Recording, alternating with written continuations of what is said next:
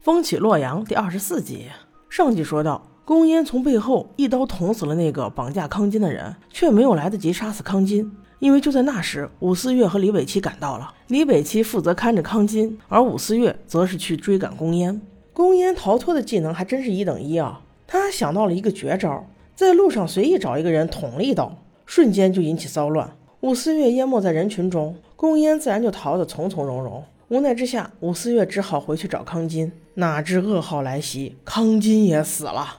我就不明白了，你李北七站这是干啥吃的？眼睛盯着一个人都能让他给死了？难不成你真的是卧底？杀了康金就是你的任务？这把阿月给气的，只能说把人带回去再说吧。在路上，武思月派人给百里弘毅送了信，说是康金虽然抓到了，但是也死了。当他们回到内卫府的时候，小百里已经在那等着了。还好有他在。人虽然死了，但是也得到了一些线索，那就是在康金的衣服中，他收集到了很多白色的粉末。小白里带着这些粉末回家做实验，想要确定这些东西的化学成分。没想到这百里一博还是一个理科全才啊，三两下就被他鼓捣出来。那白色粉末就是传说中的北地玄珠，这种东西遇火燃烧会腾出紫烟，遇水则结成冰。古籍中有记载，北地玄珠是硝石中最名贵的一种。至今只做贡品，私自持有，非富即贵，而且还违法。这事儿有的查。这小白里在家努力搞事业，那柳十郎可是潇洒的很呐。他竟然在一个花街柳巷看到了一个载歌载舞的名妓，就是他心心念念的春和。而此时，这个姑娘改名为宇文佩佩。那他接下来自然是想方设法想要与之见上一面。通过多方查找之后，他发现佩佩现在是在红绡坊。于是他闯了进来，争着吵着要见佩佩。那老鸨子都是见钱眼开的主，你空口白牙的就要见人，怎么可能？柳峰也不惧他，直接掏出一个袋子，里面全是西域珍珠，还有很多钱。那老鸨直接见钱眼开呀，会不会给柳峰直接整个超级 VIP 呢？这谁知道？而此时，阿姐柳七娘却沉浸在幸福之中。她去书房找相公小白里的时候。小白里突然意识到，今天是乞巧节，他似乎也准备了一份礼物的。工作之余也要闲下来关心一下媳妇儿吗？他害羞的把礼物送给七娘，而且还嘱咐道：“现在不要看，回去慢慢看。”哇塞，这一句真是够甜的。对于一博这个直男来说，已经够了。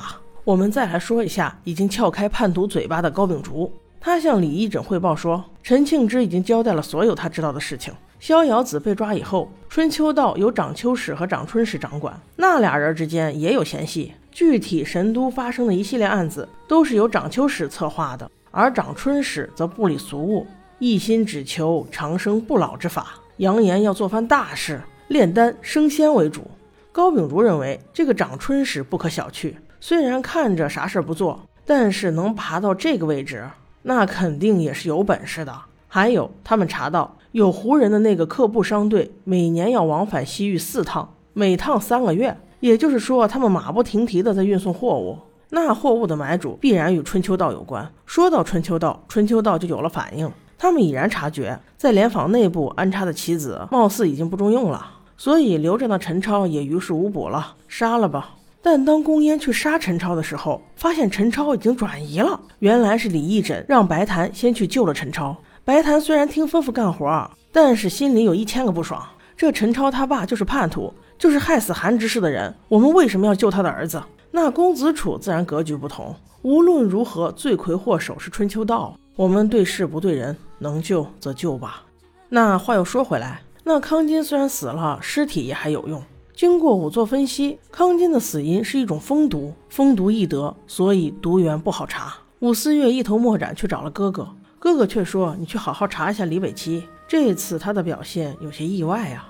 还没等有其他动作，却被百里弘毅给叫去了。小百里不仅叫了他，而且还叫了高秉烛。三人在百里府共商大计。小百里把有关北地玄珠的一切告诉了二位。据他分析，这个北地玄珠一共就有三种用途：要么就是做消食火药，要么就是入药医病，再不成就是论道升仙。那正好，三人分头去查。武思月查火药。高秉烛查药铺，而小百里自然就去查仙丹了，因为他的亲岳父柳氏就是炼丹高手啊。那去见岳父，怎么可能不带媳妇儿呢？于是二人就去了留白楼，找到岳父。小百里开门见山，把那粉末给岳父看。柳氏一看，一闻便知，这是炼丹的绝种好药材啊！他听说云翠观有个天通道人炼长生不老丹，想要当神仙，众人皆知啊。正好就需要这种上等的北地玄珠。那听到这里，百里一博就想带着媳妇儿去云翠观走一趟。毕竟烧香拜佛是女子常干之事，他一个大老爷们儿单独去有点不合适啊。正准备要告辞，柳氏却突然开口了。他对七娘说：“七娘啊，那柳峰是不是已经回来了？你还要瞒爹瞒到什么时候？”七娘支支吾吾，不想出卖自己弟弟，抵赖说道：“没没有呀，没听到他的消息嘛。”柳氏又转眼看了一博，小白里略显有些尴尬，虽然没有说话，但是表情已经出卖了他。在老江湖面前，掩饰也掩饰不住的呀。于是二人找了借口，匆匆来到了云翠观。上完香之后，有小和尚推荐让他抽根签。一博一闻这签就知道肯定有猫腻，抽就抽吧，我倒要看看你们到底耍什么鬼把戏。结果竟是下下签，预示着有血光之灾啊！解签人说道：“若想化灾解难，不如去服仙丹呢。”二人这才明白是什么意思，原来是推荐保健品的呀。正欲走间，也不知道是不小心还是故意的，把签筒给撞掉了。一博特意去拾，这才发现里面全是下下签。哈哈哈，这把戏倒是真能骗到一些老实人呢。后来他俩装傻，故意在那云翠观里瞎转，没想到很多地方都是禁止通行，而且一博还看到一个曾经是杀手的人，竟然也在这里充当道士。没错了，这一定是春秋道的根据地。他俩迅速回家，又一次和高秉烛、武四月会合。很明显，其他两位查也白查，因为肯定查不出线索啊，还不如你俩腾出来点时间谈谈感情呢。北地玄珠重点就在仙丹上，所有的秘密都藏在云翠观。那到底大 boss 会是谁呢？我们拭目以待吧。